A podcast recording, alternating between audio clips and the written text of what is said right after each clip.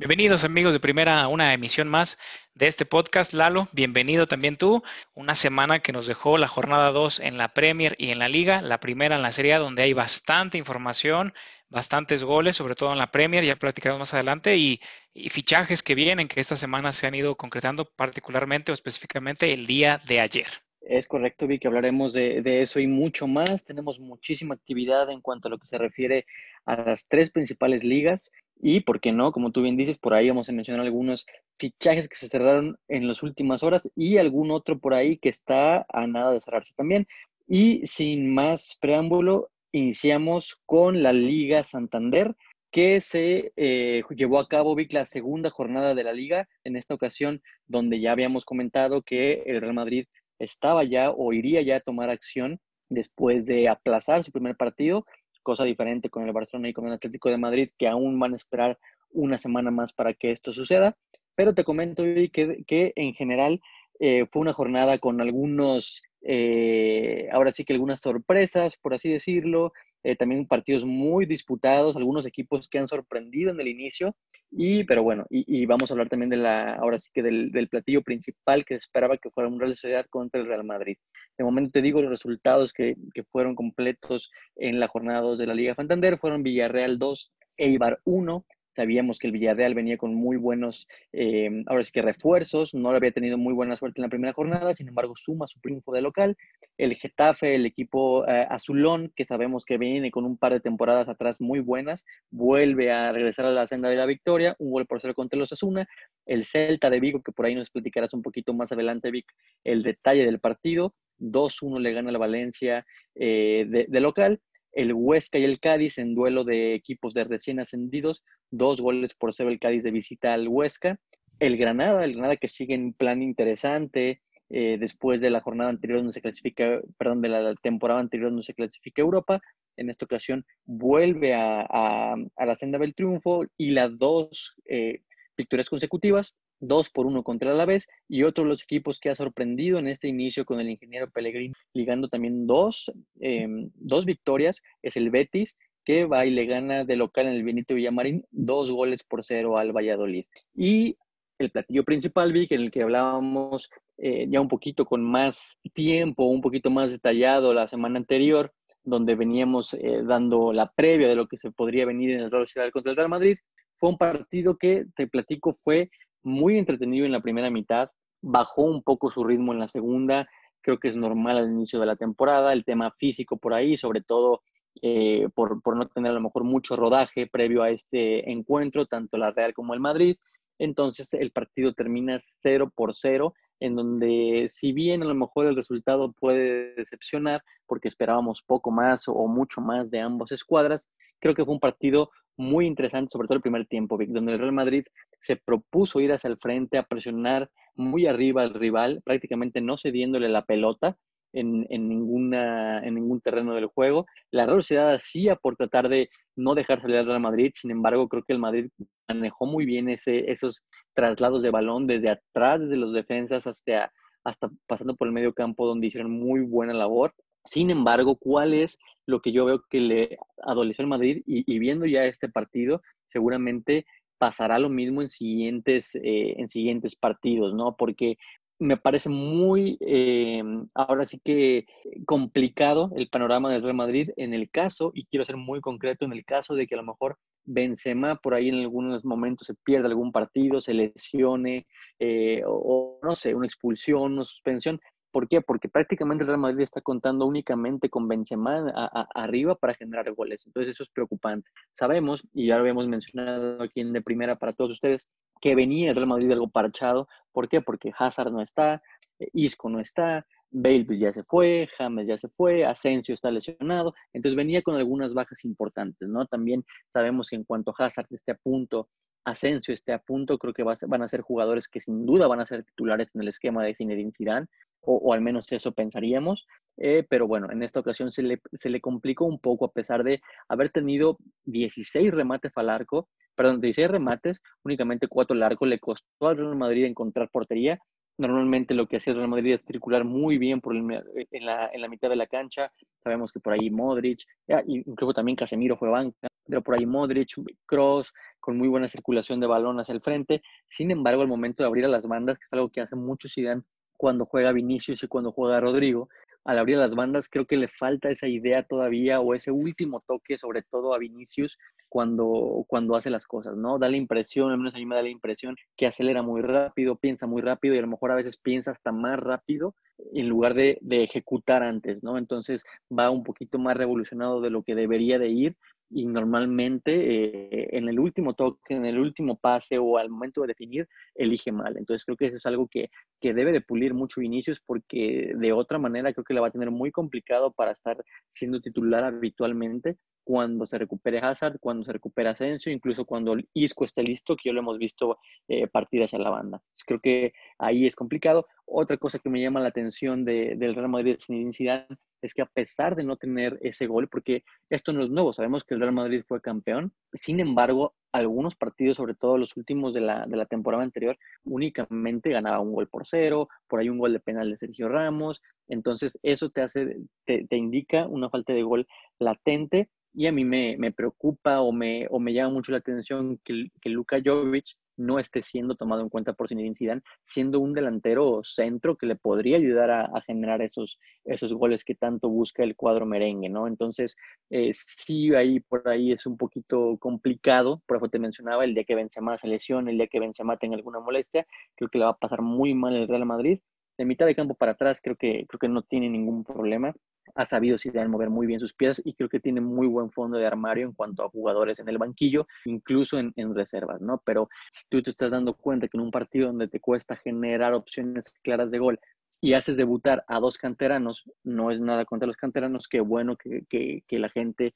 o los equipos sigan fijando en, en los canteranos. Sin embargo, eh, este, sí me parece increíble que antes de poner a Jovic, antes de poner a algunos otros jugadores, se fijen en, en, en, jugadores de 19 o 20 años que no tienen tanto rodaje. Fuera de eso, creo que el Madrid eh, va a tener complicado, como te digo, Vic. Sin embargo, creo que también era de uno, de esos partidos en los que eh, no crees o, o, más bien el rival también te lo pone difícil. La Real Sociedad no es para nada un equipo eh, sencillo. Sin embargo, sí, por ahí también se extrañaba a lo mejor a David Silva, que tuvo algunos destellos en el segundo tiempo, ya que no ingresó de titular. Entonces, bueno, creo que la velocidad también va a ir de menos a más en el curso de la temporada y de momento, bueno, se dividen los puntos en la noveta que, eh, que creo que no es un muy buen inicio para el Real Madrid. Jornada 1, pero creo que el campeón quería regresar ganando y, lamentablemente para ellos no pudo ser. A mí me sorprende, Lalo, en demasía el parado táctico de Zinedine Zidane. Es cierto, pareciera que en hombres se, ve limitado por algunos eh, que ya mencionabas que no pudieron ver acción, como el caso Isco puntualmente, eh, pero en el parado actuó en un 4-2-3-1, cuando habitualmente el dibujo de Zidane es un 4-1-2-3. Es decir, el centro del cambio es donde el centro del campo es donde cambió. En lugar de jugar con un contención que usualmente es Casemiro, que tú mencionabas ya entró en el segundo tiempo, eh, optó por una doble contención donde Modric y Cross jugaron esa posición para tener adelante a un 10. Raro ver a este tipo de esquema con Zidane cuando justo se acaba de ir James Rodríguez, ¿no? Un tipo que hubiera jugado bien ahí. Bueno, Ahí le dan el tiempo y el espacio a Odegar para que haga su debut. No sabemos si trae una molestia muscular o algo Casemiro, digo, no se vio en el segundo tiempo cuando entra, pero creo que ahí el Real Madrid perdió un poco eh, la consistencia en el parado. A la postre no creo que le afecta porque creo que da un buen juego. De hecho, los primeros 20, 30 minutos del desarrollo del encuentro, el Madrid es mucho más Después hay lapsos en la que la Real Sociedad le compite, pero al final, como tú decías, 16 tiros al arco, 16 disparos, perdón, en general por 6 de la Real Sociedad. El Madrid generó, tuvo posesión 67%, prácticamente 68 contra 32 de la Real. ¿Qué creo que les falló? Generaron mucho en medio campo, pero adelante, tú bien lo mencionabas, eh, Benzema no es ese killer del área, no lo fue la temporada pasada. Benzema es alguien más que se apoya con sus mediocampistas, por eso incluso gente como, como el mismo Casemiro marcó muchos goles la temporada pasada o los, los que jugaban por los costados. En este caso, Vinicius tuvo un partido donde, como tú dices, eh, ejecutaba más rápido de lo que pensaba. Entonces, creo que mucho pasará por el Real Madrid por los goles por los costados y por los, los, los goles a pelota parada, que fue su fuerte la temporada pasada, tanto en tiros de esquina como en tiros libres, eh, los mismos penales, ¿no? Entonces, eh, un Madrid que no nos sorprende porque es el mismo Madrid la temporada pasada, es un Madrid muy sólido adelante, perdón, muy sólido en defensa y que adelante te puede cascar una, dos, pelota parada, una genialidad Benzema que se acompaña con los que están a su alrededor para generar el gol. Entonces, coincido contigo, ocupan darle más minutos a Jovic, no sabemos cuál sea eh, la estrategia que tenga Zidane en el sentido de que eh, pues, no le está dando juego y Benzema cuando se lesione, Benzema cuando caiga en un bache futbolístico, no tienes un revulsivo y esto no es nuevo del conjunto del Madrid porque ya pasó por ahí Hernández, ya pasó por ahí el propio Morata, eh, en este caso Mariano, que se habla que se puede ir este mismo verano, entonces como que a, a, Zinedine Zidane no le gusta que jueguen dos puntas o en este caso tener un recambio para Benzema porque Benzema es prácticamente inamovible en el esquema de Sisu, así que eh, veamos qué pasa con el campeón, creo que se le complicó, vienen de prácticamente esta fue parte de su pretemporada, así que eh, tampoco es para satanizarnos ni a lo menos, pero eh, creo que mucho de esto es lo que repetiremos en el Real Madrid y a ver si no este, intentan fichar a alguien. Se habla por ahí, Lalo, de la posible llegada de Edison Cavani, que llegaría como agente libre. No es cualquier cosa, sabiendo de que el sueldo del uruguayo sería quizás el principal factor en el que se lleva a cabo la negociación. Sigue siendo un rumor, no hay nada hecho. No le vendría mal, sobre todo, como tú dices, para tener esos, ese hombre de recambio para Benzema en ciertos momentos donde ocupas a alguien creativo o un killer más del área como sí lo es el internacional uruguayo. ¿Qué opinas tú? Sí, eh, eh, creo, que, creo que sí es. De hecho, eh, como han habido varios rumores incluso para el, para el tema del Real Madrid em, en cuanto a fichajes, Vic, por ahí tú lo mencionas, incluso por ahí creo que se vende mucho humo en el caso otra vez de Raúl Jiménez, pero, pero creo que a, a mi punto de vista y algo de lo que sin duda necesita la escuadra merengue es alguien que, es un sustituto natural de Benzema y creo que lo tiene, creo que lo tiene por ahí, sin embargo, por alguna razón, y ya sabemos que cuando a Zinedine Zidane no le gusta algún jugador o, tiene algún tipo de problemas con él, simplemente no lo utiliza y lo borra del plantel. Esperemos que no le pase así a Luka Jovic, porque Luka Jovic eh, fue uno de los jugadores que, que fue solicitado por Zinedine Zidane y, llegó en la temporada, ¿no? Entonces, ojalá pudiera tener más minutos y demostrar que puede ser un buen sustituto de Benzema, porque sin duda alguna el francés no va a estar, no va a estar para siempre y, creo que no está exento de ningún tipo de lesión o alguna, algún, otra, algún otro aspecto de ese tipo, ¿no? Pero bueno, ojalá y, y todo para el Real Madrid se sigue acomodando, sigue la ventana de fichajes abierta, sin embargo no creo que vaya a haber mucho movimiento al respecto, por ahí se habla más humo que otra cosa en muchos fichajes, en muchos nombres y demás, pero bueno, vamos viendo cómo se, va desenvolviendo el mercado y también mencionar, Vic, ya hablaremos más adelante de la siguiente jornada si quieres, pero el Madrid tiene una visita complicada que será precisamente contra el Betis del ingeniero Pellegrini.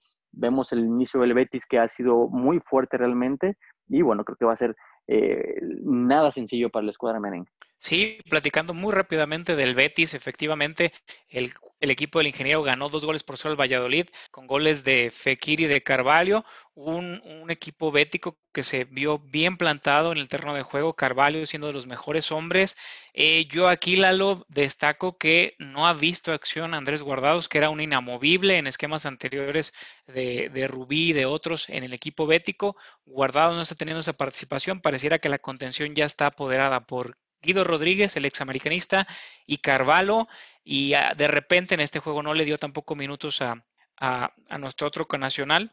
a Laines, eh, que sí le dio el partido pasado, de hecho generó eh, o estuvo involucrado en la jugada del gol, mejor dicho, así que pareciera que guardado, al menos en el inicio, a reserva de que pase en el transcurso de la temporada, verá minutos más desde la banca y entrando en un segundo tiempo, quizás por otro tipo de competiciones con el ingeniero, que cabe señalar eh, un, gran trabajo apenas dos jornadas, es cierto, también era el Valladolid, pero bueno, dos triunfos en, dos jornadas que lo ponen en los nuevos lugares de momento allá en la Liga Española. Eh, ¿Qué resaltas o qué destacas de este Betis aparte de, del buen manejo del ingeniero Peregrini? Sí, digo, lo que tú dices, lo que dices, Vic, acerca de, de Diego Laines también, que es parte del equipo del Betis, creo que para mí es eh, importante que siga o que empiece a tener minutos, porque no ha tenido a lo mejor en, las dos últimas temporadas los minutos que él quisiera tener para poder ayudar a su equipo. Sin embargo, creo que puede ser una pieza eh, importante, respondiendo a tu pregunta, en el caso de que, de que pudiese tener un poco más de participación, ¿no? Creo que la juventud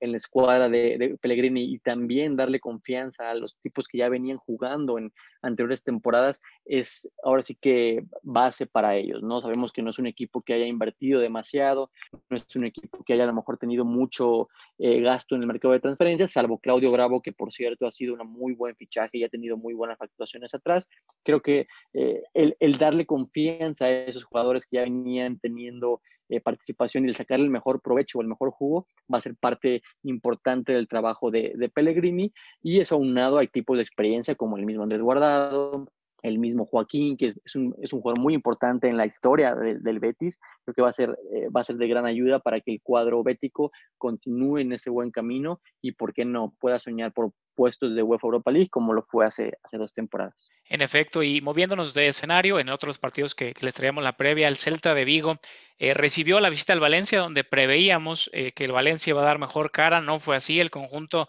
de Iago Aspas, que acabó siendo la gran figura de este encuentro, eh, se llevó el partido dos goles por uno, como ya mencionábamos en de primera, el conjunto de Vigo tuvo un gran partido, a mi entender, mostró contundencia y generó más, un Valencia que pareció otro en comparación a la jornada 1 con 23 disparos al arco del conjunto local de Vigo por solo 9 del Valencia. Ya lo denotabas tú, Lalo, en el anterior podcast. Este Valencia lo que tenía no era generación, sino golpe, es decir, generaba poco, pero tuvo contundencia. Bueno, aquí no vio esa cara de la moneda y le costó ante un punto de Celta que se fue adelante con gol de Iago Aspas, 1 eh, por 0 al minuto 13. Fue empatado por Maxi Gómez, el, el goleador del conjunto del Valencia y finalmente un tiro libre soberbio de Iago Aspas que la mandó al, fondo de las mallas para marcar dos, por dos goles por uno. Tuvo más generación de, fútbol el conjunto del Celta, tuvo por ahí para marcar el 3 por 1. El Valencia también tuvo las propias, pero sin lugar a dudas me parece que incluso queda corto el resultado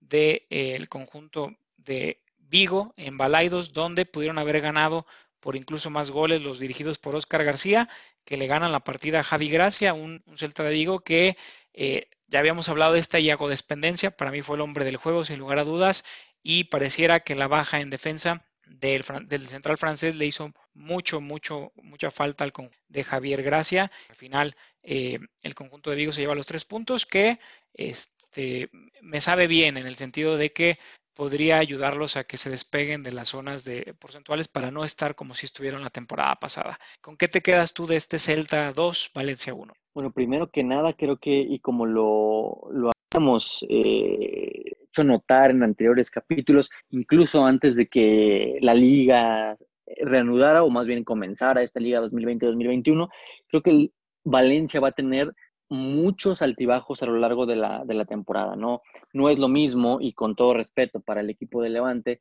no es lo mismo a lo mejor iniciar de local contra el conjunto eh, de, también de la ciudad de Valencia que ya ir contra un equipo o un estadio donde es complicado. Es complicado incluso para equipos grandes como el Madrid, como el Barcelona, etcétera, y que tiene un plantel un poquito más competitivo. Eh, si bien el Celta sabemos que viene de temporadas, sobre todo las últimas dos, eh, donde se le ha complicado incluso la permanencia, no podemos dar a un equipo como el Celta nunca por muerto y por en, cambio el Valencia con tanta merma o con tanto eh, falta de jugadores con talento, sobre todo cuando se vende mucho y se compra poco o nada, creo que es algo de lo que va a sufrir el Valencia y cuando se encuentre con equipos que son duros de roer, que son fuertes en la defensa o que tienen un poquito más de variantes, caso contrario a lo que a lo mejor el, el, Levante eh, enseñó, a pesar de sí haberles complicado en el tema defensivo a los, a los, a los naranjeros, creo que ya cuando te enfrentas con equipos así, el Valencia la va a pasar un poco mal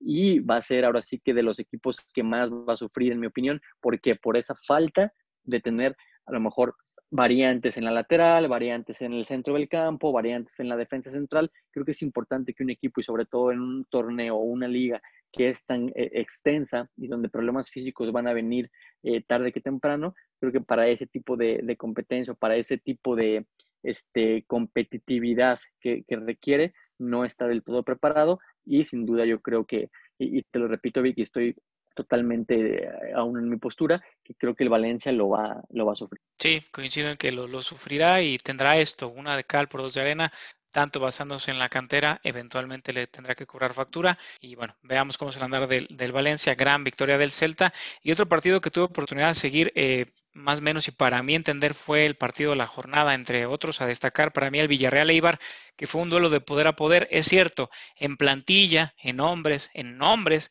el equipo de Unai Emery pareciera superior y sin embargo, incluso el se acabó yendo adelante en el marcador, luego vi una voltereta de Villarreal, me quedo aquí Lalo siendo muy puntual en un partido que te digo fue de toma y daca, así como lo oyes, eh, con Gerard Moreno, Gerard Moreno que tú lo pusiste entonces ideal de la, de la temporada pasada, quizás yo lo ponga en la actual, esperemos cómo transcurre la misma, pero qué gran juego de Gerard Moreno, por ahí nos regala una, una pinturita ahí en el estado de la cerámica, un gol que se da la vuelta, si no estoy mal es el uno por uno, un golazo de Gerard Moreno. Y destaco también a, a que es un jugador que juega en el medio campo por la derecha, que tiene mucha llegada, le falta eso sí definición y más claridad en el último toque, pero eh, este Villarreal, si lo llega a lograr a, cuajar una Emery, ya recordamos su paso en el Arsenal que los hacía jugar muy vistoso a la afición, hay que ver si da resultados, pero juega muy bien este Villarreal, le falta, le falta un poco más de contundencia, eso sí, deja muchos espacios atrás, pero me agradó este Villarreal, veamos cómo le termina yendo en la temporada ahora ya sin, sin este, los jugadores que, partieron, como Santi Cazorla, y con la adaptación de Parejo y de Coquelin, que lo sigo viendo, lo sigo viendo cortos en lo que se espera de ellos, y es normal, es adaptarse al nuevo sistema. Es correcto, Vic. Y creo que eh, todo va a ir creciendo en emociones conforme vayan pasando las jornadas. La Liga Santander creo que pasa un poquito y, no quiero decir que, no sea de las importantes, evidentemente lo es. Sin embargo, teniendo ahora sí que muchas, ahora sí que aderezos extras en ligas como la, como la Premier, creo que por ahí la Liga Santander tiene que hacer ese extra para mantenerse en, el tope, ¿no? Para volver a estar ahí peleando con los clubes ingleses. Y Vic, nada más para, para cerrar el tema de la Liga Santander y podernos mover a lo que nos vas a platicar de la muy interesante jornada 2 de la Liga Premier, precisamente. Te comento cuáles van a ser los partidos que van a llevarse a cabo en la jornada 3 de la Liga el, próximo fin de semana, empezando ya el viernes, a, menos de que la Liga diga otra cosa, como lo ocurrió en la semana anterior. El Eibar va a recibir al Athletic de Bilbao, el Alavés recibe al Getafe, el Valencia al Huesca, el Elche recibe a la Real Sociedad, el Real Madrid visita al Betis en el Benito Villamarín, el Osasuna recibe al Levante, el Atlético de Madrid hace su debut contra el equipo que es prácticamente el líder en este momento en la, en la liga, que es el, que el Granada, el Valladolid recibe al Celta de Vigo, el Barcelona va también a hacer su debut en el Camp Nou recibiendo al Villarreal y el equipo del Cádiz va también a, recibir a un equipo que va a estar eh, ahora sí que recién jugado a la Supercopa Europea contra el Bayern Múnich, el Sevilla. Cádiz contra el Sevilla el lunes 28 de septiembre y por ahí también recordarles a todos ustedes que este jueves tendremos eh, ese partido en, entre el Bayern Múnich, campeón de la Champions League, y el Sevilla, campeón de la UEFA Europa League. Sí, me quedo con el Real Madrid contra el Real Betis, la visita del conjunto blanco el, el sábado 26 de septiembre y el domingo dos juegos, dos debuts del Atlético contra Granada que ya mencionabas y el Barcelona Villarreal. Así que a seguirlos porque creo que eh, nos depararán por ahí una que otra sorpresa. No sabemos de qué color se pintará esto, pero eh, ya jornada 3 la liga empieza a tomar forma. Y rápidamente, Lalo, nos movemos a la isla del fútbol allá en la Gran Bretaña, donde la Premier League vio acción por su jornada número 2, ya lo mencionabas, y hubo, caramba, cantidad de encuentros. Rápidamente hacemos el repaso por los marcadores y después hablaremos de algunos tópicos que nos parecieron más relevantes en esta fecha número 2 de la Premier League. El Everton golea 5 goles por 2 al West Bromwich Albion en una gran exhibición del conjunto de Carlo Ancelotti. Ya hablaremos más adelante del funcionar de James Rodríguez. El Leeds United, otra vez una feria de goles, cuatro goles por tres, pero ahora a su favor. Ganan en casa al Fulham, se les complicó sobre el final al equipo de El Loco Bielsa. El Manchester United eh, pierde sorpresivamente, digo, también platicaremos más adelante, si te parece, Lalo, un poquitín de este encuentro porque eh, fue un poco defraudante el, accionar del conjunto de Soljar. 1-3 gana el Crystal Palace, gran actuación del conjunto de las Águilas. El Arsenal 2 por 1 al West Ham. Southampton pierde 2 a 5 contra los Spurs. Una gran actuación de Hummingson y de Harry Kane, que por ahí rompió algún récord. Harry Kane empató uno y eh,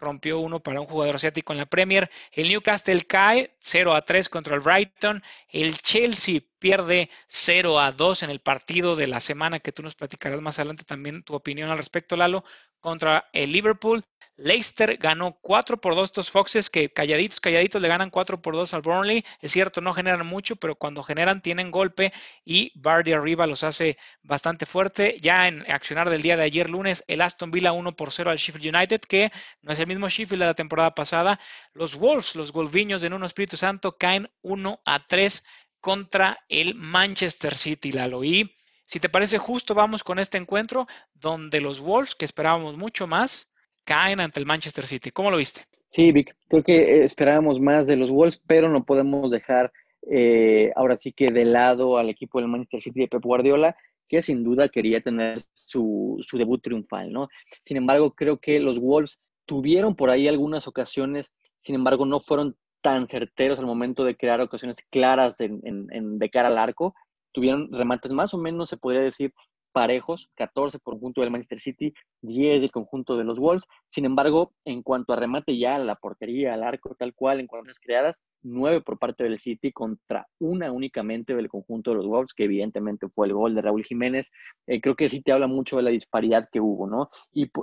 se quita Pep Guardiola esa pequeña paternidad por ahí que tenía de un Espíritu Santo, donde había tenido, le había tenido bien la, medida al catalán. Entonces, en esta ocasión, el Manchester City con gol de penal de Kevin De Bruyne, con gol de, de Foden también al 32 haciendo su debut y un gol de Gabriel Jesús al 95. Bueno, evidentemente Raúl Jiménez ponía un poco de esperanza al 78 con el dos goles por uno, sin embargo no le alcanzó los goles y nunca se vio al Manchester City eh, con un agobio atrás, ¿no? Que, los goles a lo mejor, como sí fue en la temporada anterior, recordarán eh, en algunos partidos incluso de volteretas, cuando los Wolves empujaban totalmente al equipo del City, lo tenían contra las cuerdas. Esta ocasión no fue así. Incluso en términos de posesión, realmente el Manchester City arrasó evidentemente también en cuanto a creación de jugadas y también en cuanto a, terminación de las mismas. Por ahí yo creo que no, no es sorpresa para mí, creo que el Manchester City es un equipo que está eh, muy bien, eh, se entiende muy bien tácticamente con todas las instrucciones que despliega el equipo de Pep Guardiola y demás. Creo que los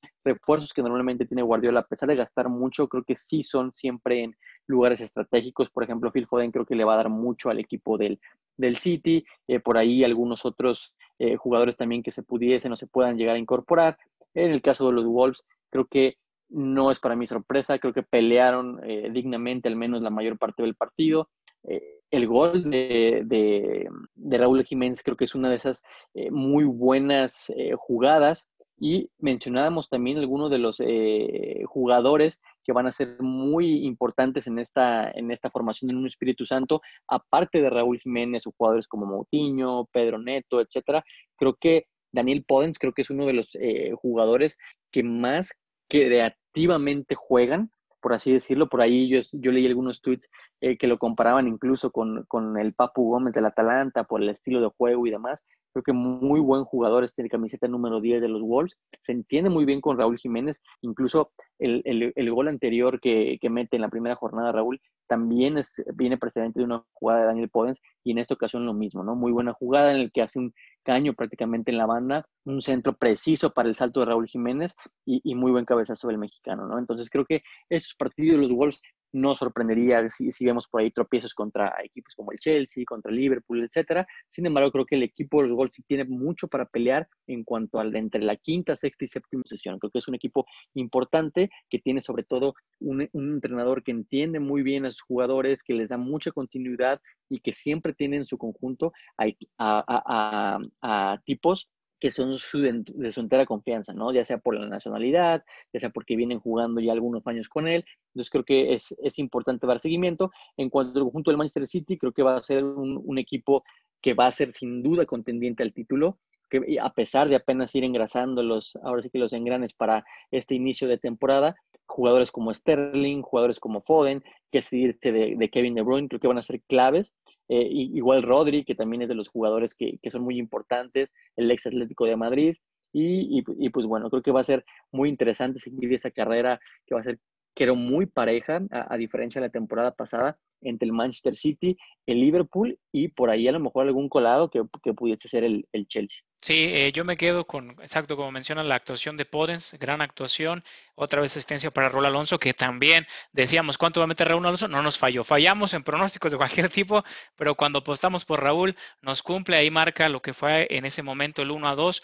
tuvo sus chances, pocas como tú dices, replegó un poquito el conjunto del City, pero la verdad nunca fue un agobio brutal del conjunto del Uno Espíritu Santo, que sí juega mejor la segunda parte, pero en la primera le pasa por encima un ferrocarril llamado Manchester City, que marcó el debut de Ferran Torres, el jugador ex del Valencia debuta en el conjunto de los Sky Blue y también del lado de los Wolves el, debut de Fabio Silva, el, internacional portugués que viste por primera vez los colores de los Wolviños de un Espíritu Santo que siguen jugando bien, respetan el estilo, aquí caen y vaya de qué forma. Eh, se habla, Lalo, te anticipo que Nelson Semedo, otro ex del Barcelona, bueno, actualmente del Barcelona que podría ser ex, podría llegar a las filas del conjunto en un Espíritu Santo, sí, también es portugués. Así que veamos si este lateral por derecha llega, que será una gran incorporación, porque sabemos que hoy día está habilitando un poco a Dama Traoré por ese costado, pero bueno, Adama pierdes un poco de vocación ofensiva, que es en sí lo que él, lo que él tiene. Así que llegar a reforzar esa pradera a la derecha con un lateral de, de este nivel, como es el de Nelson Semedo,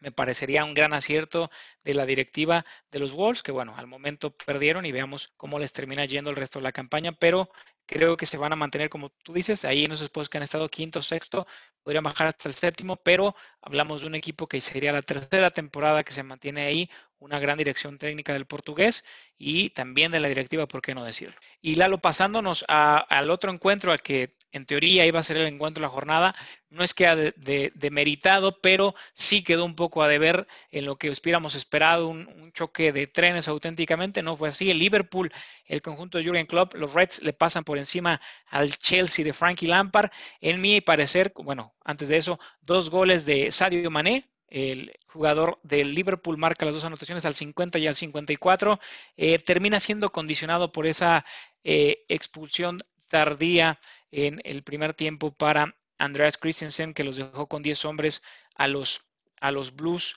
Y después, ¿qué te cuento? Los errores de, de Jorginho y de, uh, y de Kepa. Para mí, Kepa marca su sentencia para que se habla de el arquero del Rennes en Francia, eh, Mendy, se apellida, venga a sustituir a, Kepa y con actuaciones como estas en las que no entendemos si es falta de confianza, no sabemos si está roto el vestidor, si simplemente no le interesa, pero este no es el mismo Kepa que llegamos a ver en el Athletic Club de Bilbao. Eh, no creo que sea toda su responsabilidad, porque también enfrente tenías un equipo con la contundencia que es el, el de los Reds, que generó más, a pesar de que eh, hubo una expulsión antes de eso, también el conjunto de, de Jürgen Klopp fue mucho más que los Blues de eh, allá en Stamford Bridge con generación de 18 disparos por solo 5 del Chelsea, así que y en posición también se lo comió con un 61.3 por 38.7, así que por donde lo veamos, un Liverpool que mostró una mejor cara, ligeramente mejor al menos en defensa y en ofensiva no tenemos nunca nada que reprocharle,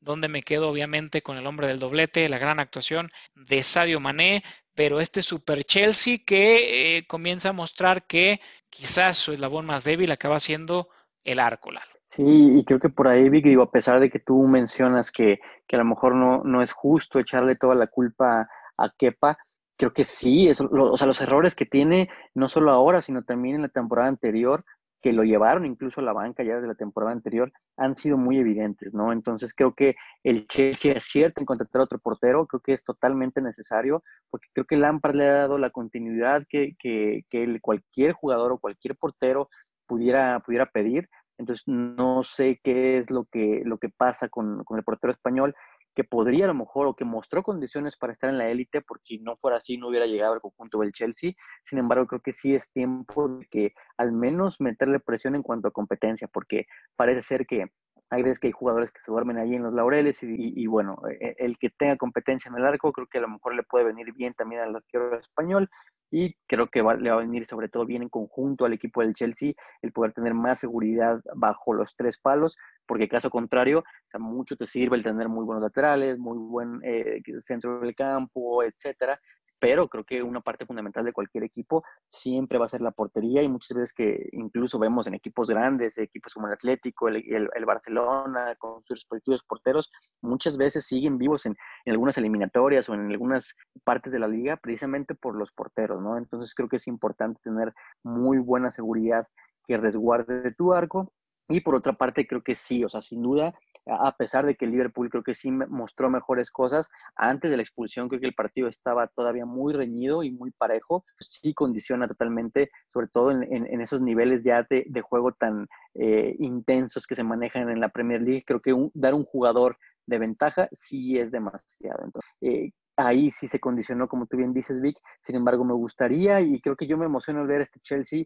con, que está conformándose muy bien y con una dirección técnica bastante, ahora sí, joven, a pesar de que Frankie Lampard tiene mucha experiencia en cuanto a, a, siendo jugador, ahora está teniendo muy buenos resultados muy buena, ahora sí que inicio de carrera con el equipo del Chelsea. Entonces va a ser, va a ser interesante seguir viendo al equipo de los Blues. No me, de, no me decepciona la derrota. Creo que Liverpool lo, lo, veíamos viendo, ¿no? Creo que Liverpool es de los mejores en, en, Inglaterra, en Europa, etcétera. Entonces el Chelsea poco a poco va a ir agarrando un poco de más ritmo con los jugadores que se incorporaron a su, a su línea. Entonces, bueno, para mí es un partido que sí esperaba más, sin embargo, sí se condiciona mucho por la expulsión y pues bueno, ya se verán las caras una vez más para para ver realmente el Chelsea de qué está hecho. Sí, esperaremos la segunda vuelta y en el partido que eh, para mí fue la sorpresa en lo personal allá en la, en, la, Premier League, el Manchester United, del cual yo esperaba bastante, me acaba decepcionando, no solo por el resultado, pierde 1 a 3 contra las Águilas del Crystal Palace, sino por su accionar, la, un accionar muy pobre, que tú tuviste también oportunidad de seguir el partido allá en Old Trafford. El conjunto de Dragones Royal se va, es cierto, por debajo en el marcador muy pronto con gol de Townsend al minuto 7 apenas, eso los condiciona,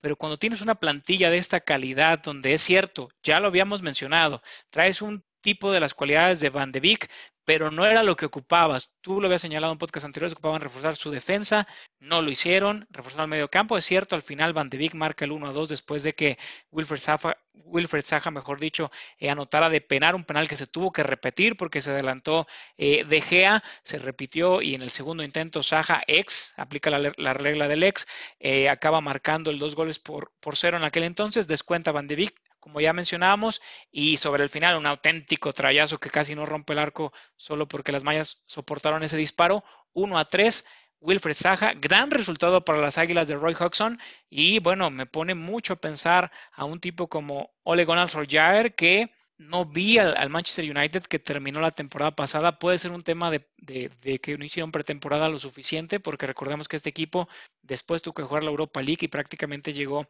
hasta la instancia de, de semifinales, donde fue eliminado a la postre por, por el Sevilla, si no mal recuerdo, y en un partido que las estadísticas hablan por sí sola. 15 disparos al arco del, del, United, pero 14 el Palace, un Palace que le jugó al contragolpe después de haber sido muy temprano el marcador. Eh, ¿Qué te llama la atención de este, sobre todo United, Lalo? ¿qué, ¿Quién te queda de ver? Híjole, eh, creo que sí, este fue un partido sorpresivo para empezar. Creo que sí iniciamos la, temporada de la liga allá en Inglaterra, o, bueno, el Manchester United debuta con una sorpresa muy desagradable y el Crystal Palace, por otro lado, liga su segunda victoria consecutiva, que creo que eso no pasaba desde hace ya bastante tiempo. Eso por ahí me, me llama la atención, que un equipo como el Crystal Palace por ahí también esté dando de qué hablar. Eh, creo que a lo mejor el resultado es un poco engañoso por, por, alguna, por el trámite del juego. La posesión fue una, una cosa totalmente increíble, fue 36% del United contra el 24% del Crystal Palace. Y esto que nos, nos dice y nos vuelve a comprobar que no necesariamente el tener la pelota te va a hacer ganar el partido, ¿no? Sino saber qué hacer cuando tienes la pelota. Yo creo que el Manchester United se vio poco falto de idea que sí habíamos tenido que o habíamos visto en, el final de la temporada anterior, ¿no? Entonces creo que tiene mucho por qué trabajar el, entrenador del, Manchester United porque la cara que dio el anterior fin de semana sin duda no es la que se espera de un equipo que tiene jugadores de primera línea y que tiene jugadores que, que sin duda tienen para sacar la cara por el equipo de, de Manchester, ¿no? Los remates prácticamente fueron iguales para, para, para, ambos conjuntos, sin embargo, creo que la contundencia del Crystal Palace fue lo que evidentemente hizo la diferencia, cosa que se me hace un poco eh, complicada de, de entender, ¿Por qué? Porque el Manchester United y la calidad que tienen los jugadores del Manchester United creo que no debería de ser eh, el, caso, ¿no? Jugadores como Bruno Fernández, como Anthony Marshall, como Rashford y demás, creo que sí tienen para, para más. Van de Beek, creo que lo rescatable es que fue de los jugadores que más dieron lo, o sacaron la cara por el equipo, sacaron pecho por el equipo y eh,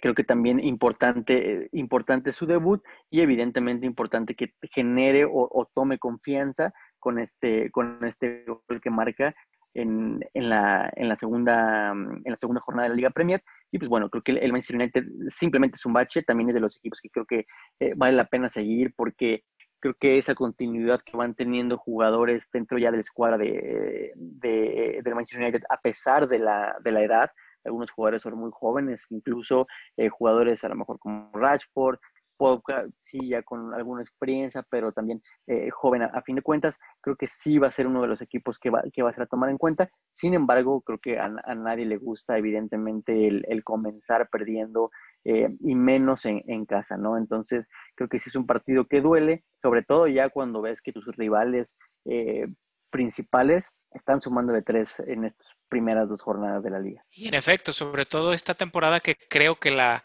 hablábamos de que City y Liverpool al parecer podrían ser los dos que lideren la tabla y que después vendría un pelotón de tres, cuatro equipos. Bueno, creo que esta temporada se puede incrementar a cinco, seis. Está el Everton, están los Spurs, el Arsenal, el propio United, el Chelsea. Habrá e, esa zona después del 1-2, del tercer puesto en adelante hacia abajo, eh, donde estará muy competida y el United no puede dejar puntos de esta forma. Y bueno, en mi opinión, tiene que eh, hacer funcionar esta máquina que tiene Ole Gunnar Solskjaer de los Red Devils para este, estar a punto con los rivales que tiene justo esta temporada donde la Premier está este, muy, muy competida. Y hablando de competición, justo antes de ir a revisar los encuentros, nos vamos a brincar un poquitín. Eh, todos los juegos, pero uno que llamó poderosamente mi atención y no me dejarás mentir fue el Tottenham que de visita con mucho menos tiros, con menor posesión, porque es José Mourinho, ya sabemos cómo juega, el Special One, le gana cinco goles por dos al Southampton, y aquí no podíamos pasar el podcast sin decir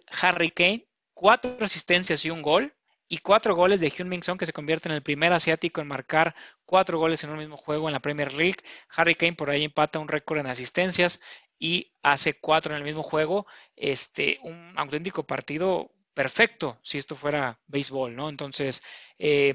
a falta de que se incorporen los que mencionábamos, Reguilón como lateral y un Harry Kane. Así que este, este equipo eh, con poderío ofensivo muy importante y sabemos que Reguilón, bueno, veamos cómo lo hace funcionar el Special One, pero al menos con el Sevilla de Lopetegui era un tipo que le gustaba ir al ataque y aportaba esa dosis de peligrosidad cuando se le permitía incorporarse. Así que eh, digo, caramba, a pesar de no ser superior en lo estadístico, sí lo es en los goles y este Tottenham de José Mourinho podría dar de qué hablar ahorita cuando decías tú 1-2 y una sorpresa en el 3. Caramba, ese spot está abierto para equipos como el Tottenham o el mismo Everton que ya platicamos que también ganó cinco goles. Sí, creo que eh, bien, tú mencionas ahí también al, Everton, muy buen partido de James Rodríguez con asistencia y un muy buen gol, creo que al colombiano le va a venir muy bien esa confianza de Carlo Ancelotti, eh, que ya lo conoce evidentemente de sus equipos anteriores, que eso le faltaba al colombiano, ¿no? Minutos en un equipo que le diera confianza, muy complicado en el Madrid, por, por ahora sí que la saturación, sobre todo que hay en el medio campo,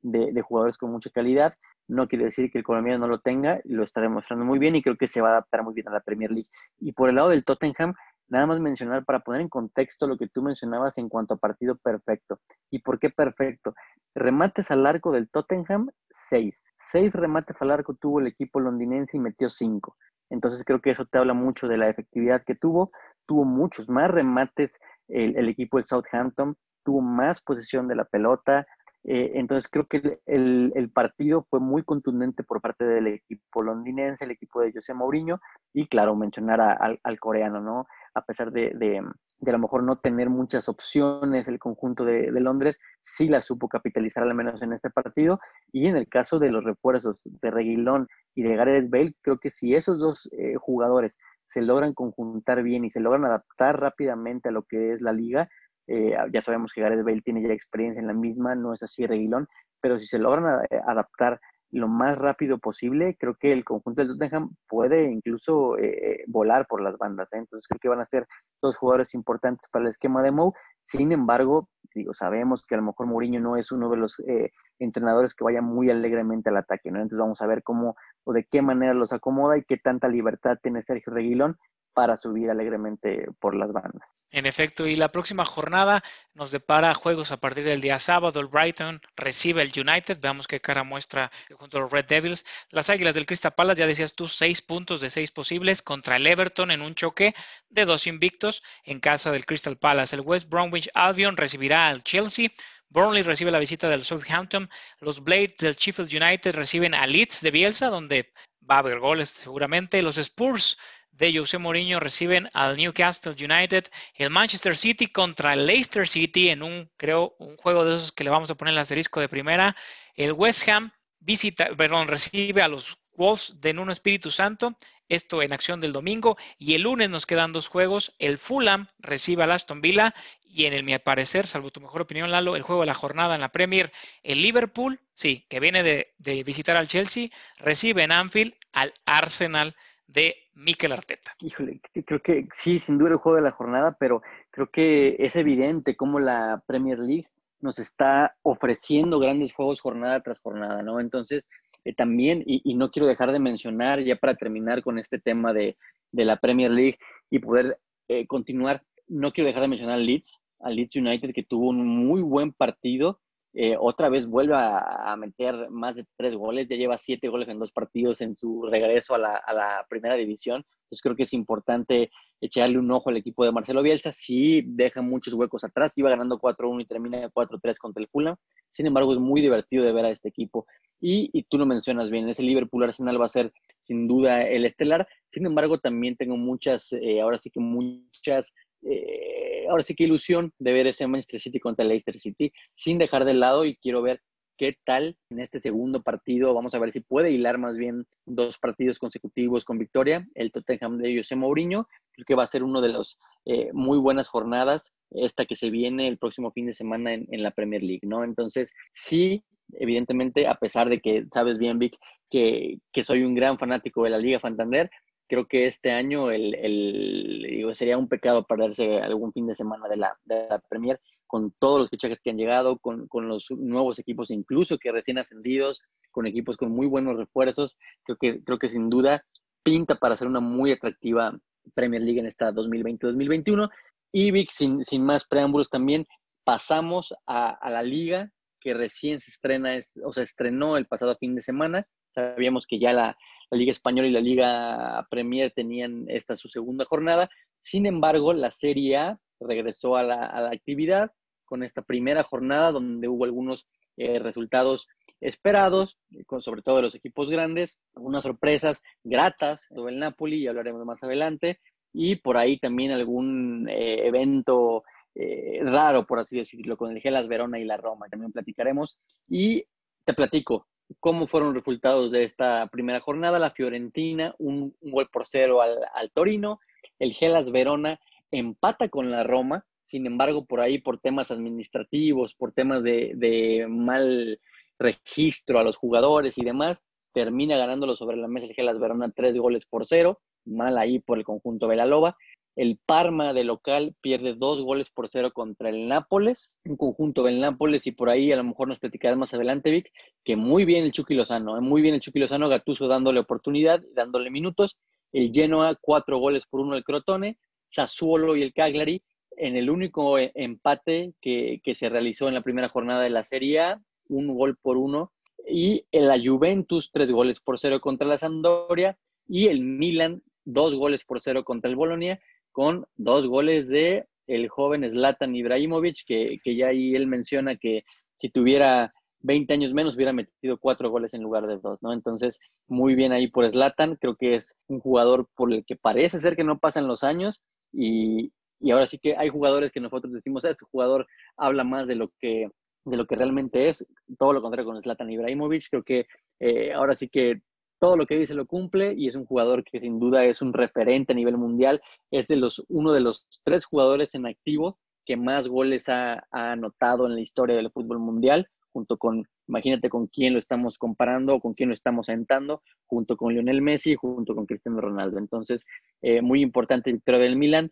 eh, en casa, en, el estadio de, San Siro. Y por otro lado, Vic, te platico un poquito más a fondo del, del equipo de la Juventus que recibió a la Sampdoria. La Juventus estrenaba su, su título de la temporada 19-20 y lo hizo de muy buena manera. Un contundente tres goles por cero contra el equipo eh, de la Sampdoria. Un equipo de la Juventus que se vio realmente muy sobrado en, en cuestión de posesión, en cuestión de, de, creación de jugadas. Creo que el equipo de Pirlo se le ve una buena idea de medio campos adelante, sobre todo sabemos eh, ahora sí que el, el, tipo de jugador que era Andrea Pirlo y seguramente los conceptos que intentará el, el plasmar en su equipo. Y muy buen entendimiento de, de la Juventus también en la parte de adelante, ¿no? Por ahí eh, veíamos que Cristiano Ronaldo a lo mejor no tiene todavía un eh, jugador fijo que lo vaya a acompañar en la, en la parte de adelante. Sin embargo, muy bien el, delantero que se, que se, entiende perfectamente con Cristiano, incluso ambos marcan eh, gol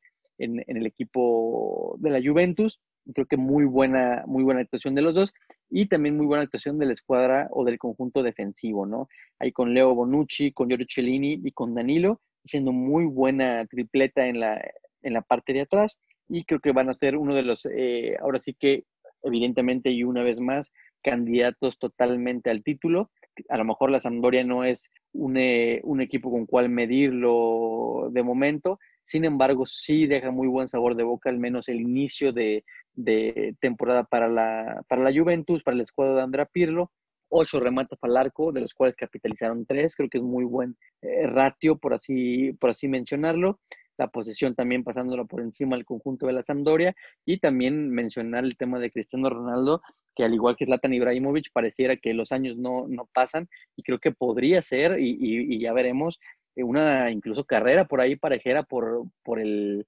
el título de goleo, ¿no? Es muy temprano, evidentemente, para irlo mencionando. Falta también el tema de lo físico y demás, pero creo que va a ser muy bueno ver competir a estos dos eh, grandes jugadores que, que, parece ser que, que, quisieran ser eternos, ¿no? Y así quisiéramos también nosotros que, que sucediera. En cuanto al, al, tema de Andrea Pirlo, creo que también muy importante para la confianza de, del entrenador novato el comenzar ganando es, importante para ellos, es importante para continuar trabajando y a lo mejor pulir por ahí algunas cosas en cuanto a sus conceptos que él quisiera plasmar en su equipo, muy importante. Y también, ¿quién va a ser, Vic, el nuevo compañero de Cristiano Ronaldo, en el que me imagino yo o quisiera creer que va a ser el delantero titular? Y no, para sorpresa de todos ustedes, no es Raúl Jiménez, el delantero titular de la Juventus de Turín, al parecer, o más bien ya es confirmado, va a ser Álvaro Morata. Regresa Álvaro Morata al conjunto de Turín. Sabemos que ya había estado anteriormente en, la escuadra italiana, había eh, ido posteriormente a otra vez al Madrid, al Atlético de Madrid, etcétera. Ahora regresa al conjunto de, Turín a manera de préstamo, una temporada de préstamo eh, por 10 millones de euros con posibilidad de extender una más o incluso también tener esa opción de compra por 45 millones de euros. Creo que es un jugador que a mi parecer no es, eh, no quiero decir mejor ni peor que el Pipa Higuaín. Creo que también por ahí la Juventus, por el tema del sueldo alto que tiene Higuaín, ya, ya eh, lo veían deshaciéndose de él. Íbamos a ver a un jugador un poco más joven como Morata, que incluso su paso por la Juventus no fue nada desagradable, obteniendo cinco títulos y también obteniendo muy buenos resultados en cuanto a goles, podría, podría generar una buena mancuerna con Cristiano Ronaldo. Y, y, pues bueno, a lo mejor no, no es el delantero que se esperaba. Por ahí se hablaba de varios, se hablaba de, incluso habló de Suárez en las últimas horas, en las últimas semanas. Parecía que estaba un hecho ya que Luis Suárez estuviera en, en el conjunto de Turín. No se llega a dar, pero bueno, va a ser interesante ver qué tanto se pueden entender adelante Cristiano, Dybala y Álvaro Morata. Y claro que sin duda va a ser también un equipo que, va a ser de los que tenemos que seguir tanto en la liga italiana y por qué no en la, en la UEFA Champions. Destaco la actuación de Kulusevski, el macedonio, que dio un gran juego, Estaba, estuvo habilitado como centro delantero compañero de Ronaldo, normalmente juega como extremo por derecha, ya decías tú, gran actuación de él y obviamente de Cristiano Ronaldo, que parece que los años no pasan por él, el macedonio, macedonio da una gran actuación, marca gol. Eh, y como tú dices, va a llegar Morata, que en teoría parecería que fuera el delantero titular a acompañar a, Cristiano. Y destacar que en este nuevo planteamiento, ya lo hablábamos en de primera, el pasado, eh, podcast, jugó con línea de tres, con cinco mediocampistas y jugando como carrileros. Esto quiere decir que tanto defendían como atacaban por los costados, por el derecho cuadrado y por el izquierdo Fabrota. Así que este, este, esta Juventus de Andrea Pirlos pareciera que le va a dar gran importancia a la posición de balón y pareció un juego mucho más atractivo que cualquiera de los de Saki de la anterior campaña. Tristemente decirlo, pero, pero es la realidad. Y a pesar de contar con, con bajas, ya sabemos de la lesión de, de Delight, del defensivo, el propio Paulo Dybala o Alexandro, el mismo Bernardeschi, así que esta Juventus tendría tela de dónde cortar para incluso eh, mejorar mucho más. Así que a mí me genera bastante expectación qué podría suceder con el conjunto de Turín en próximas fechas y caramba, esta sería también, hablamos de que la primera va a estar competida, la propia Liga Española, que esta temporada en la que el Barça tiene esta reestructura que todavía no debuta, bueno, la serie con el Inter, con la Lazio, con el propio Napoli, que en un momento más vamos a hablar de ellos, y, el Milan que este, con Zlatan y con uno de los mejores porteros del mundo, es Donnarumma, también te dará bastante seguridad en el arco, así que la, la liga o la serie italiana va a ser sin lugar a dudas una una gran muy atractiva liga para ver esta temporada. Y hablando justo del Napoli, el conjunto Gennaro Gattuso en, el otro encuentro, Lalo, eh, visitó la cancha de Lenio Tardini allá en Parma y le ganó dos goles, de, dos goles por cero de visita al conjunto del Parma Calcio. Gran actuación, destaco, como tú bien decías, de Irving Lozano, que tuvo mucha participación por ahí. Él es el que genera el, primer disparo que le cae de rebote a, a, Mertens, si yo no estoy mal, y acaba marcando el 1 gol por 0. Gran actuación de Irving Lozano, gran actuación de Insigne y este equipo de Gennaro Gattuso que ya tiene mucho más idea de lo que él buscaba la temporada pasada, que sabemos que él llegó al relevo por, por Carleto, Ancelotti que a la postre acabaría en el Everton, pero ya con la pretemporada, ya con dos, tres hombres que él pidió, entre ellos el africano Osimen, que como punta ha funcionado muy bien, le falta un poquito de contundencia, pero vaya, es, es un joven con bastante proyección a futuro. Veo un Napoli muy dinámico, donde justamente platicábamos que si iba a ser Politano, iba a ser Lozano, acabó siendo Lozano, Insigne por izquierda, Lozano por derecha, eh, con mucho dinamismo, con mucha ah, vocación ofensiva y que enfrente es cierto, ¿no? Tuvo un equipo de gran calidad, con respeto para el Parma, donde eh, pagó el, derecho de piso y acabó siendo, eh, si no bien aplastado, pero sí sobrepasado por el conjunto del Napoli en prácticamente todo, todo el partido, con una posición del 61 por el 39%, favoreciendo a los napolitanos, 17 tiros a portería por el conjunto del Napoli, 6 del Parma, lo cual te habla de un dominio absoluto del conjunto de, de Gennaro Gattuso, que por cierto, la playera muy bonita haciendo referencia a aquel aquel Napoli de Diego Armando en los 80 cuando ganaron la Serie A. ¿Con qué te quedas, aparte de la gran actuación del Chucky Lozano, o, cómo viste, mejor dicho, al Chucky Lozano en este partido? Primero, muy grata sorpresa, muy grata sorpresa, porque habíamos platicado incluso en, el podcast anterior, Vic, que muy seguramente Politano estaría por esa banda, ¿no? Entonces, el meter o el tener a Chucky Lozano de inicio habla muy bien de lo que ha mejorado en, la escuadra de Gatuso, porque prácticamente lo tenía borrado al inicio de la temporada anterior o cuando se reanudó la temporada en, el curso anterior, ¿no? Entonces, habla muy bien del Chucky, habla muy bien que ha trabajado no solamente en los partidos, sino seguramente también en los entrenamientos, y creo que va a ser una llave importante para la escuadra de Genaro Gatuso por las bandas. Chucky Lozano es un especialista en cuanto a velocidad por la banda, el meterse hacia el centro una vez eh, él logra hacer ahora su, su, clásica jugada que ya le hemos visto muchas veces incluso aquí en la selección nacional. Entonces, creo que eh, muy bien por el Chucky Lozano continúa ganándose la confianza y esperemos que siga así, ¿no? Porque eh, queremos que tenga esa continuidad y que pueda brillar en, una liga complicada, porque ya pagó ahora sí que ese, ese año de adaptación, que ya él mismo comprobó que no es para nada fácil el, eh, estar en una liga como la italiana, donde es mucho contacto físico, a diferencia de, la liga holandesa, donde él, él militaba en el conjunto del PSV, donde es más lo táctico, ¿no? Acá lo físico sí es más predominante, entonces creo que el Chucky Lozano eh, ha sabido ganarse la confianza de Gattuso, a pesar de incluso haber tenido problemas, por ahí se mencionaba en Italia, de hasta en, entrenamientos y demás, ¿no? Entonces, bien por ellos, bien por el Chucky, y también bien por el Napoli en general. También el Napoli es de los equipos que fue un poco irregular la temporada pasada, incluso no le alcanzó para, para puestos de Champions League, donde normalmente lo habíamos estado viendo. Y, creo que interesante seguirlo. Y por el bien de la liga y por el bien de la competitividad yo quisiera que, el conjunto del Napoli estuviera ahora sí que a la par de, lo, de los que van a ser la Juventus y el Inter, ¿no? Por ahí a lo mejor el Milan se puede colar ahí con, con el joven Slatan, pero, pero sí, el Napoli esperemos que pueda tener esa, esa competitividad que ya lo, ya lo vimos incluso en la época en cuando, estuvo ahí precisamente Gonzalo Higuaín, que hablábamos por ahí hace poco de, hace unos momentos de él, bien por el, por el escuadra, por el escuadra napolitano, Mertens también uno de los jugadores que, que sin duda va a dar mucho de qué hablar, y Lorenzo Insigne, pues ni, se diga, Vic. Entonces creo que esa tripleta en el eh, adelante Lozano, Mertens e Insigne, creo que prometen mucho y si Gatuso continúa con esa confianza dándoselas a los tres este, y dándoselas al Chucky Lozano, creo que pueden dar mucho de qué hablar en la, en la liga italiana. Sí, un, gran partido en Napoli que genera bastante expectativa. Hay que ver porque va a debutar el Atalanta. Viene el Inter, que por cierto el Inter ya hizo oficial la llegada de Arturo Vidal. Y en este efecto carambola que ya platicamos, todavía no es oficial, pero suena cada vez más latente. Estamos prácticamente a nada de que al llegar Álvaro Morata a la Juventus, deja vacante eh, el 9 en el Atlético de Madrid y cada vez suena más a que Suárez llegaría. ¿Para qué? Para que Memphis Depay cubra su posición en el conjunto culé. Todo esto son mera especulación, salvo lo de Vidal y Morata que ya están oficializados y una Serie A que pinta bastante bien, ya lo decías tú, con ese tema del AC Milán y Slatan, que es un extraño caso en el que él sigue marcando goles. Declaraba post partido, dice, si a mis 38, casi 39 marqué dos goles, me hubieras dejado hace un par de años y hubiera marcado tres o cuatro. Entonces, eh, este Milan que fundamentará su gran poder ofensivo, un hombre de esta cualidad que, por cierto, uno de los goles se, levanta, creo que es el primero, remata de cabeza en un salto soberbio en el que se, despega del piso una, importante distancia y te demuestra la preparación física que tiene un jugador como, como el sueco. Entonces, una serie muy buena que ya la próxima semana, ahorita hablarás tú de los partidos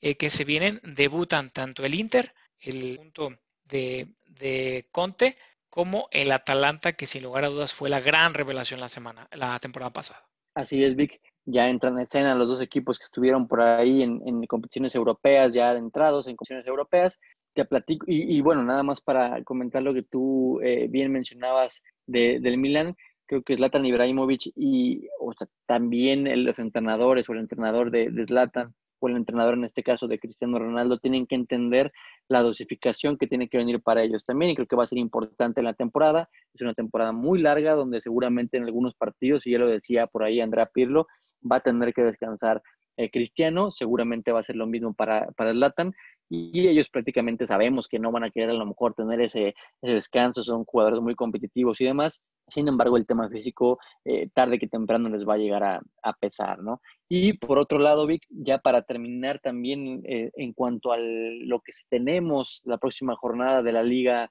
en Italia, además de los debuts del Atalante y del Inter, te comento los partidos que se vienen en la jornada 2. La Sampdoria va a tener la revancha ahora de local. Vamos a ver si ya por fin logra esa primera victoria de la temporada. Va a recibir al Benevento. El Cagliari recibirá al la Lazio. El Inter a la Fiorentina. El Torino recibe al Atalanta, el, debut del Atalanta. Vamos a ver si el Atalanta logra mantener este eh, buen ímpetu que ha tenido en las últimas dos temporadas. El Spezia contra el Sassuolo, eso ya el domingo 27. El Gelas Verona recibe al Udinese el Napoli, un muy buen partido, a lo mejor podría ser en, esta, ahora sí que debutando como lo que es la escuadra, napolitana, recibe al Genoa, el Crotone hace los honores al Milan, el domingo también el conjunto romano, el de la Loba, recibe a la Juventus de Turín en lo que puede ser un muy buen partido también allá en la capital romana, la capital italiana. El Bolonia ya nada más para cerrar con el lunes 28 de septiembre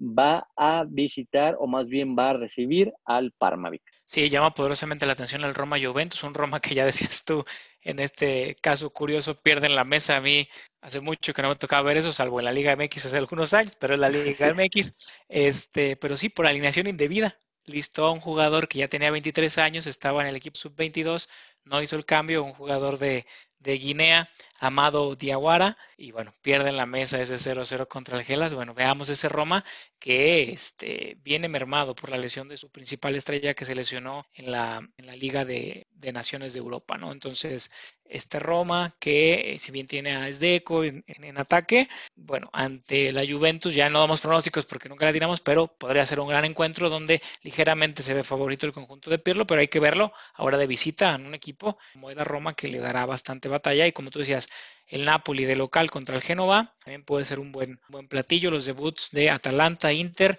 y la propia Lazio que se nos olvidaba, pero también eh, va a ser su debut donde milita el capo Cañoneri la temporada pasada, Chiro Inmóvil. Así es, Vic. Creo que tenemos mucho otra vez, eh, mucha tela de dónde cortar para la siguiente jornada, no solamente en Italia, sino también en España y en eh, Inglaterra también sobre todo. Muchos partidos que analizar. Por ahí les estaremos teniendo el próximo, eh, ya en los próximos días, las previas de algunos partidos y demás para que también la clásica recomendación que por aquí les tenemos, ahí sí no fallamos, creo que ahí en, cuanto a recomendación no fallamos, eh, caso contrario con, con, pronósticos, sin embargo por ahí estaremos platicando de qué es lo que se viene, un poquito más de contexto de los principales partidos y todo para poder llevarles un poquito más de información acerca de, lo, de las próximas jornadas en las tres principales ligas de Europa. Así es, y ha llegado el momento de despedirnos. Agradecemos a la audiencia y sobre todo a ti, Lalo, por acompañarnos. Hasta la próxima. Hasta la próxima.